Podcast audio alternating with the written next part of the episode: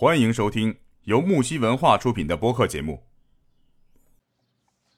Hello，大家晚上好，欢迎来到我们木西工作室。今天晚上我们要跟呃我们班上的几位好朋友一起来聊一聊你生活中遇到的熊孩子。那么接下来呢，先来介绍一下今天我们呃直播间麦上的主播们，跟大家做个自我介绍。Hello，Hello，大家好，我是来自江苏杭州的江南一只虾。好，欢迎欢迎，很很高兴来到呃木系文化。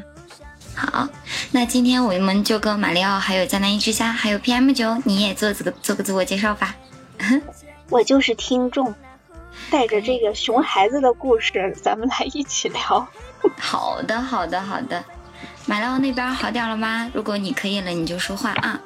好的，大千世界芸芸众生，每个人都有差异，但每个人呢又有共同。我能理解哦，每个人的差异，但我认为每个人都应该，嗯，守住道德的那个底线。可为什么现在的有些小孩就那么的没有礼貌呢？哎呀，我我真的是生活当中见过一些，就是咱们说到熊孩子，不知道。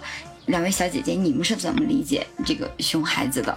我觉得你要是就是在小孩面前在前面再加一个熊的话，就感觉这个小孩应该是很闹，呃，对你喜欢不起来。我觉得让人觉得，比如说他没有礼貌，或者是他乱丢垃圾，或者是他的一些行为习惯让我想要吐槽他，所以我们才给他定义叫熊孩子吗？你们觉得呢？那我我先说，我是江南一只虾。嗯，我是两个小小孩的妈妈。我老大是呃男孩，老二是女孩。我是这么样来嗯定义熊孩子的。嗯，我感觉每个小朋友都非常可爱，他们也非常活泼。而且现在的小孩吧，他跟我们小时候不一样。我们的小时候真的是一一个是就是说我们了解信息的面啊，它也比较窄，不像现在他们接受信息的面比较宽。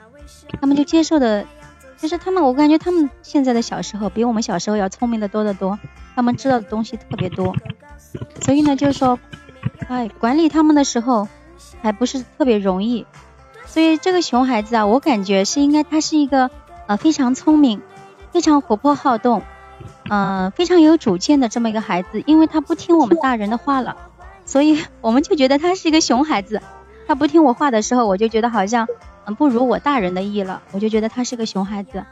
我倒觉得就是熊孩子吧，可能是对这个孩子的一个美称呢。他肯定是特别有主见、有个性的这么一个小孩儿，但是他可能就是动手能力可能特别强，嗯，是这样的一个小朋友。每个小朋友真的都非常可爱的，我是这么理解的。佳姐觉得这个熊孩子是一个褒义词，对不对？嗯，称赞他的，他是变得很聪明，是因为他自己有自己的一些想法，甚至有时候，哎，比我们大人都要想的聪明的多。这比如说拿来一个新鲜的东西，我们要捣鼓半天，但是他自己通过自己的摸索，人家就知道的比我们哇还还多很多。呃，所以有时候他会不可控，是不是？是的，是的，我有很多都是跟着我的小朋友学的呢，好多都是他们引导我的，现在新的东西都是他们也在引导我。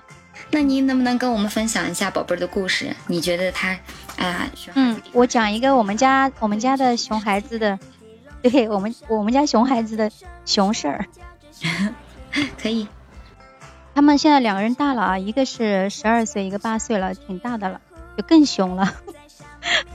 啊，你别说他们两个人在家里啊，他们两个人要两个人会玩游戏，呃，两个人会玩一个过家家的游戏，他们会自导自演。然后呢，他们有如果我离开家，比如说我去菜场买个买个菜回来，我可能就会发现家里衣柜里的所有衣服都被他们搬到了床上，整个衣柜都搬空了，然后他们俩就躲在衣柜里面，啊，我又找不到他们，他们在哪儿？我一看衣衣服全在，那肯定是躲在衣柜里去了。对他们经常就会干这种事儿，会把家里呢，呃，搞得就是简直就像是那个小偷来过了一样，那个现场。这样是这样的，大家的第一反应呢？我我都是因为我从小就习惯他们这样，哦，已经接受。对对对，我就是我我我是一个比较开放式的，就是他们经常干这种事儿，我呢我是这样的，我这个人性格比较比较慢，啊，只要他们不是那种，嗯，不是特别来骚扰我的，我是给他们自己去折腾。然后呢，他们可能有，他们有的时候还会把被子里面的背心给掏出来，他们拿一个那种小风扇的对着被子里吹，嗯，说是要做一个秘密基地。那个把被子啊会吹得像个帐篷一样鼓在那里，两个人就躲在那个被套里，就在那里玩那个就是玩那个游戏，就是他们就会把家里就折腾的折腾成这样。那我呢，我就是这样的，让他们在那里玩，玩过之后呢，我就帮他们收拾一下。我我还没有因为这个事情对他，反正没对他们发过火。你没有发过火，没有生气吗？没有，就是我觉得挺有意思的。不会暴跳如雷吗？没有没有没有过。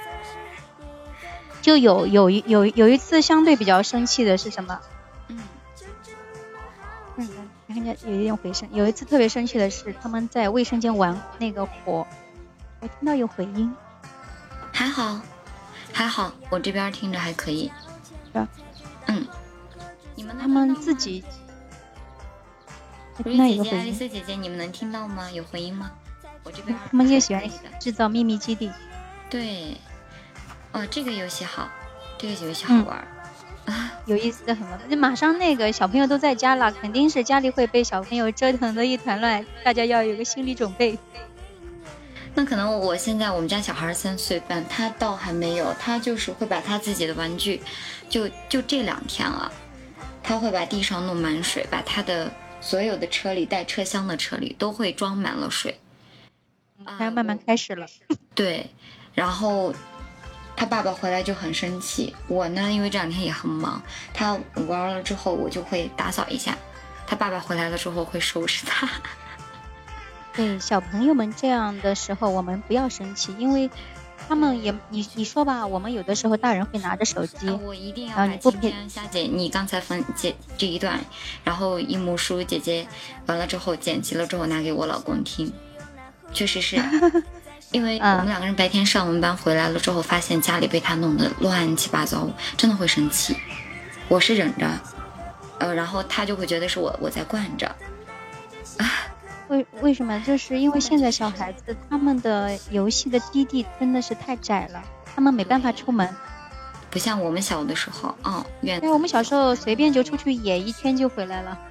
对，有时候玩的都不想回家。可是现在的小朋友、小伙伴，可能楼上都被关在家里，对，都有这种情况。没错，所以把家里造反一下，你要有这个心理准备。嗯，真的是佳姐刚才分享的这一段，会让我感觉到，就是咱们如果拿赏识的眼光去，呃，去看、去观察孩子们，比如说熊孩子做的这些事情，可能就会觉得哇，他们好棒，他们可以把被套给他拿风扇吹得鼓鼓的，叫什么秘密基地？秘密基地，哇，这个很新奇。但是如果我回来了，发现他把屋子里床上堆满了衣服，我还要去找，我就会很生气。但是冷静下来想一想。他们没地方可以玩，没有地方可以去玩，对，也真的。如果家里地方够大，可以给他做一个秘密基地。对，那如果这样子的话，那咱们是不是应该玩完了之后，可以引导他们一起来比赛叠衣服、折衣服，看谁收拾的快，一起就完成了，也不用发火，也不用生气，小孩也不用觉得很委屈。好主意，好主意，特别好。对。是，哎呀，给我上了一课。但是在我这块，我觉得这个熊孩子啊，我今天想给大家分享的就是，我还记得很印象特别的深刻。那是几年前，两年前了吧？我们家小孩还不到一岁，我会经常带他去，呃，去上那个水域课。那天是这件事情是发生在我带他去上水域课结束了，我们出来了以后，门口就有一个小男孩跟他的奶奶在一起，他就非要他的奶奶带他去哪儿，应该是，但具体是怎么回事我就没有听清楚了。他当时就嗯对他的奶奶拳打脚踢，然后呢，奶奶还一直在迁就这个孩子，在哄着他。哎呦，我当时心里就咯噔一下，我就想这个小孩为什么是这个样子的？是父母平时没有时间去管教吗？呃，还是因为老人的过于对孩子的宠溺？就我觉得有点可怕。